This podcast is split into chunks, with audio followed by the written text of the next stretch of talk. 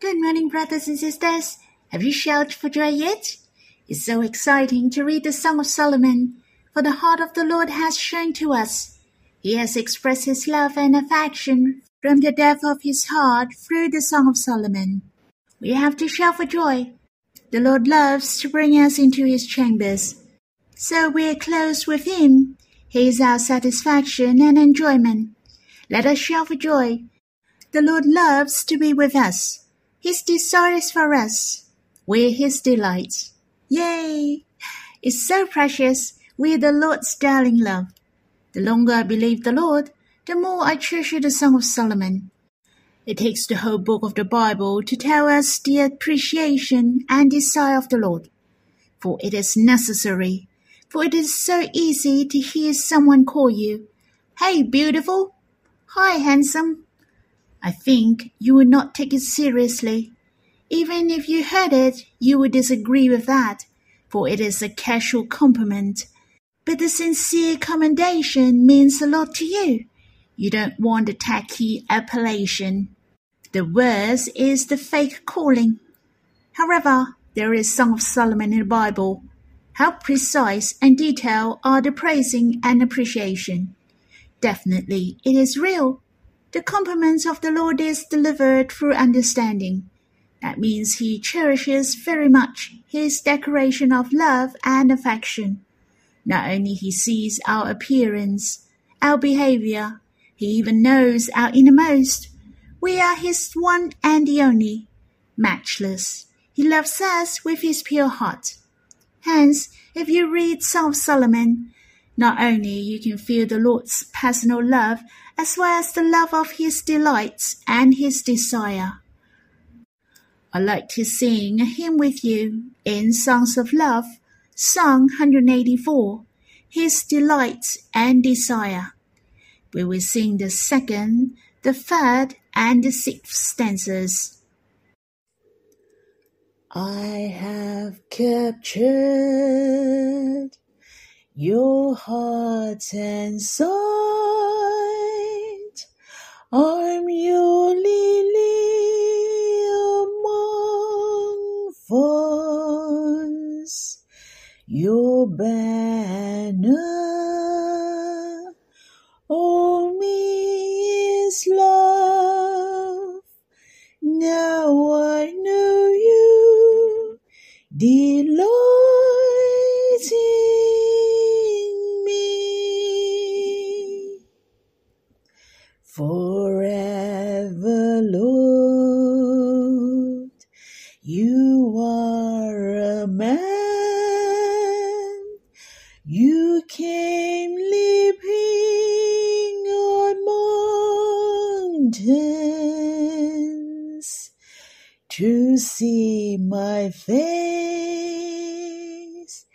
and hear my voice.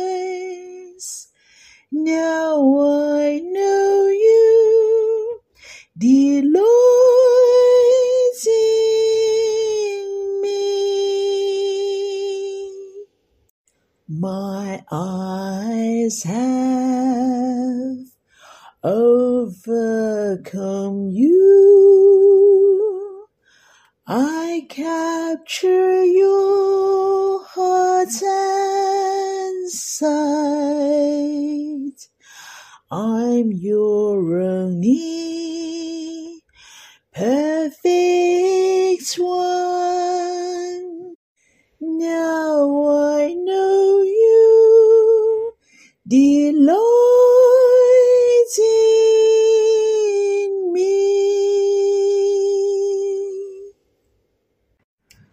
hope you have time to draw near the Lord personally, or you can sing another song to worship Him and come before Him face to face.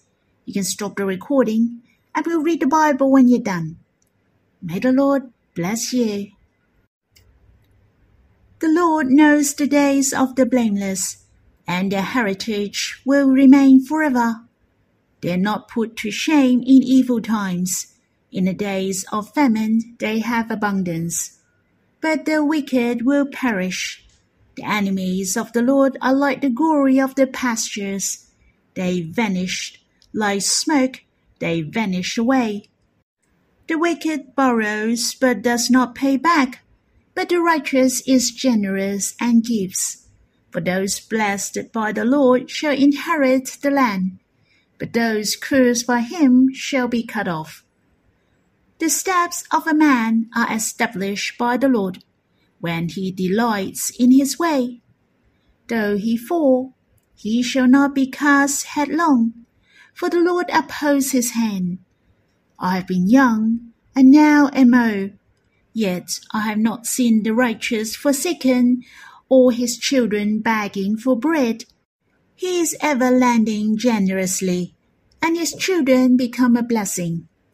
Turn away from evil and do good, so shall you dwell forever. For the Lord loves justice.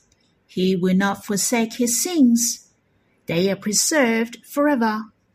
But the children of the wicked shall be cut off.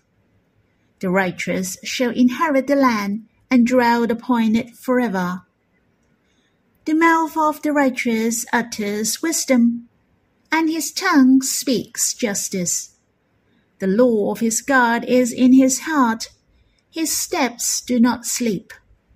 The wicked watches for the righteous and seeks to put him to death. The Lord will not abandon him to his power or let him be condemned when he is brought to trial.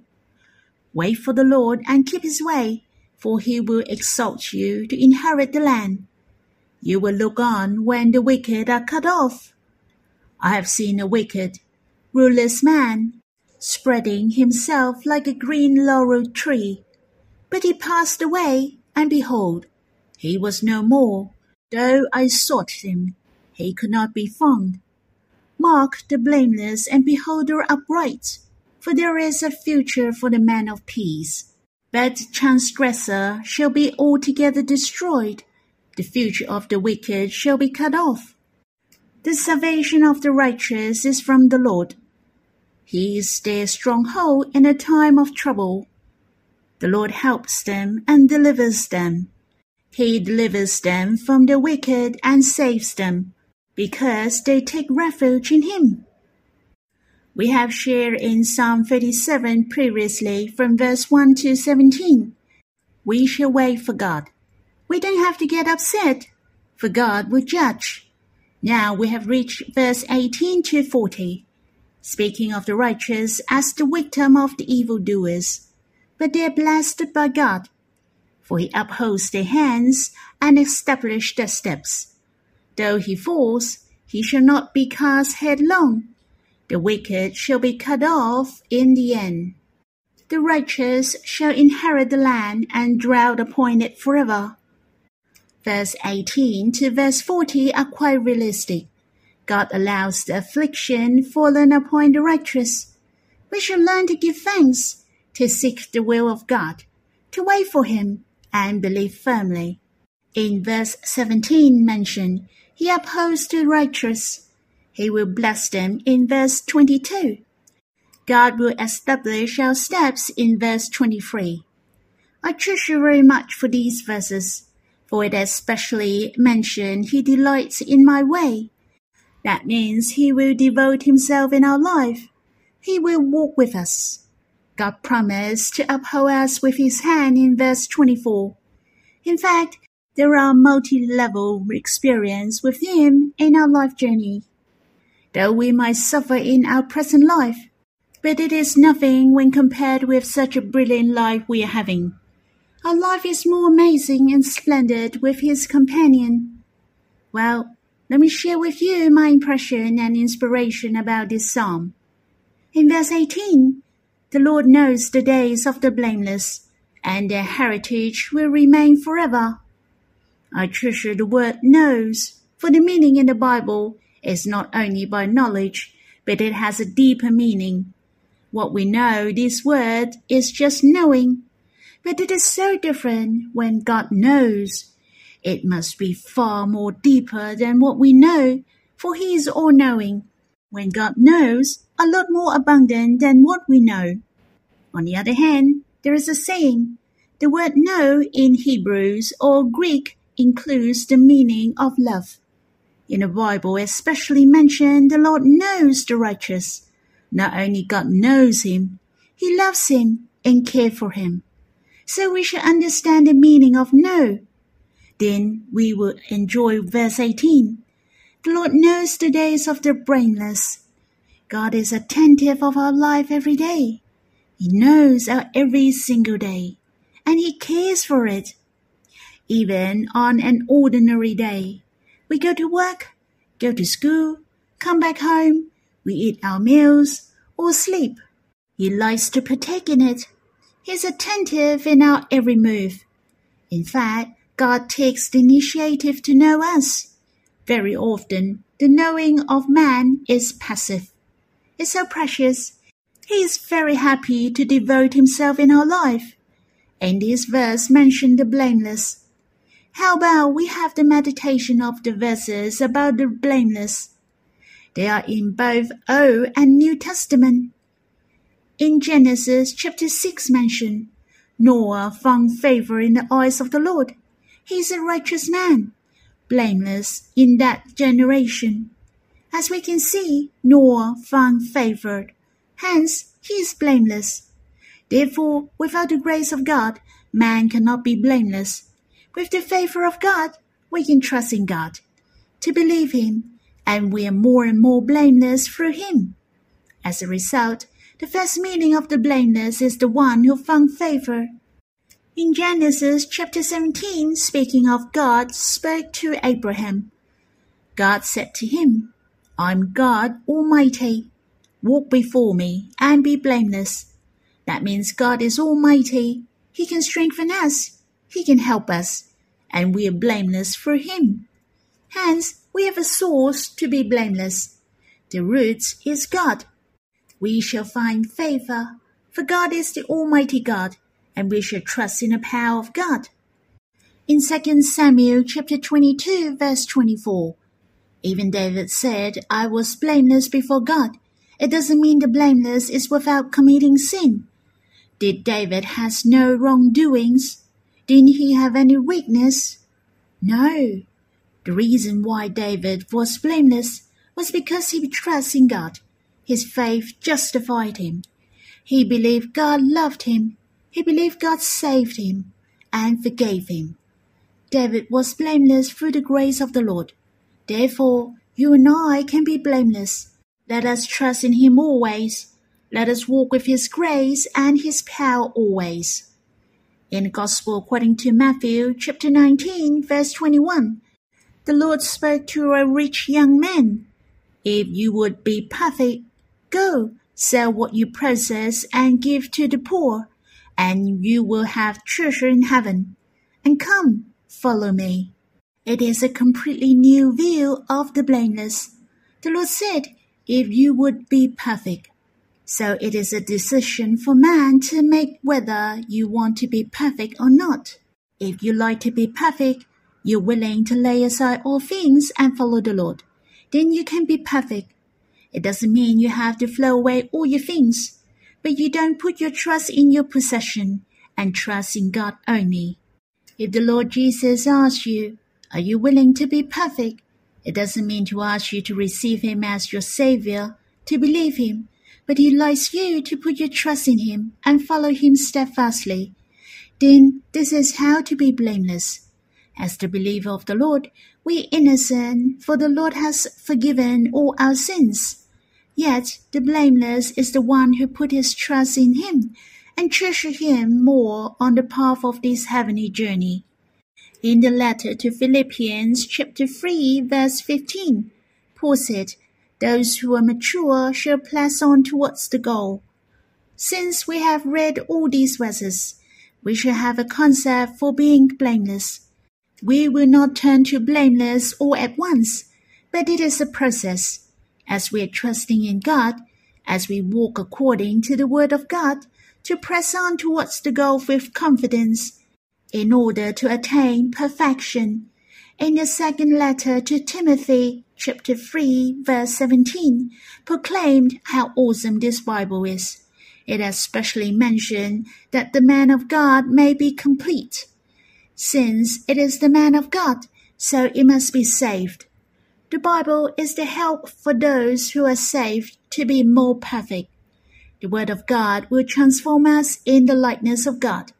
The Word of God will stabilize our faith to trust in God.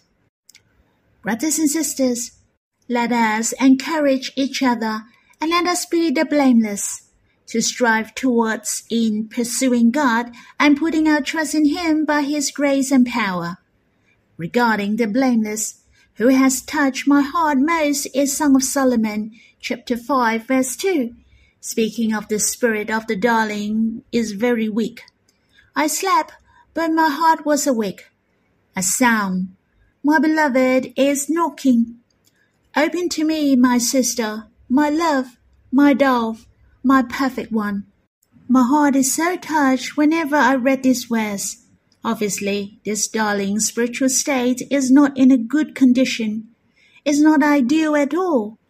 As the darling of this beloved, he declined his calling, but he's so good and his heart hasn't changed at all. She is still his darling, his sister, and his perfect one. He is full of hope and admiration towards his darling. He made known to me the other meaning of perfect one. The blameless is not speaking of good behaviors, and perfect doesn't mean there is no wrongdoings or impeccable. Obviously, the spiritual state of the darling at that time is quite bad. The meaning of the perfect one is the identity and position of the darling. There's no change at all. She is the darling of the Lord. Thus, she is the perfect one. Brothers and sisters, we are the same. The Lord has saved us as the perfect one. For example, we are the dear child of the Father. We are seated with the Lord in heaven. We have united with the Lord in one spirit. He saved us perfectly, impeccable. Therefore, you and I are the perfect one, and it cannot be changed. Brothers and sisters, since we know that we are the perfect one, then we shall try our best to be the perfect one. I'd like to encourage you all to draw near the Lord leisurely, to think of Him from morning till night, to walk on our days by trusting in Him through His grace and power. This psalm also reminded me of another verse, as in Psalm 94, verse 18. When I thought, my foot slips, your steadfast love, O Lord, help me up, which is very similar to verse 24. Though he fall, he shall not be cast headlong, for the Lord upholds his hand, which is speaking of his hand, and Psalm 94 speaking of the steadfast love of God. Very often, speaking of the hand of God is not only referred to his power, but his love as well. He upholds us with his love. It's so precious it mentioned, when I thought my foot slipped, that's when he's stumbling and weak. Not that God scold him, nor he did nothing, but he stretches out his hand to uphold us. His love didn't leave us, nor he left us fallen on the ground, but he upholds us. His warm and mighty right hand is upholding us. That means he's lifting us up and making us stand up again, just as Jude mentioned. Now to him who is able to keep you from stumbling and to present you blameless before the presence of his glory with great joy, to the only God, our Saviour. Not only the promotion, and we present before God with great joy. Lastly, I like to share verse 37. Mark the blameless and behold the upright, for there is a future for the man of peace. Compared with verse 10 in this psalm mentioned, the wicked will be no more. Though you look carefully at his place, he will not be there. So you cannot even see the place of the wicked. You can't even find it in the future. Yet in verse 37 mentioned, God marks the blameless and behold the upright. He sees it all. He knows where are you and me. He can see the future of you and me, our eternity. We will have a good ending. Just as I mentioned in the beginning of my sharing, The Lord knows the days of the blameless, and here is speaking of God marks the blameless. Then you and I will understand, for He knows, because He marks our daily life. So He knows. David has another psalm also speaking of God, search out us, and that's Psalm 139. You know when I sit down and when I rise up. You search out my path and my lying down. Brothers and sisters, this is how the Lord cares for us. His eyes gaze upon us. He's not looking for our faults, but he's thinking of the ways to help us, to love and to bless us. His searching out speaks of how well he knows us, and he loved to partake in our life. God is the one who devoted most in the present life and eternity. Truly, we shall be grateful to him. He knows us and searches out for us. Brothers and sisters, he is gazing upon you. In what kind of feeling that he is searching out for us? It is full of love and mercy. I hope you can continue to draw near the Lord if you have time, to quiet before the Lord, to worship, to read the Bible, to think of Him, and remember to respond to Him. May the Lord bless you.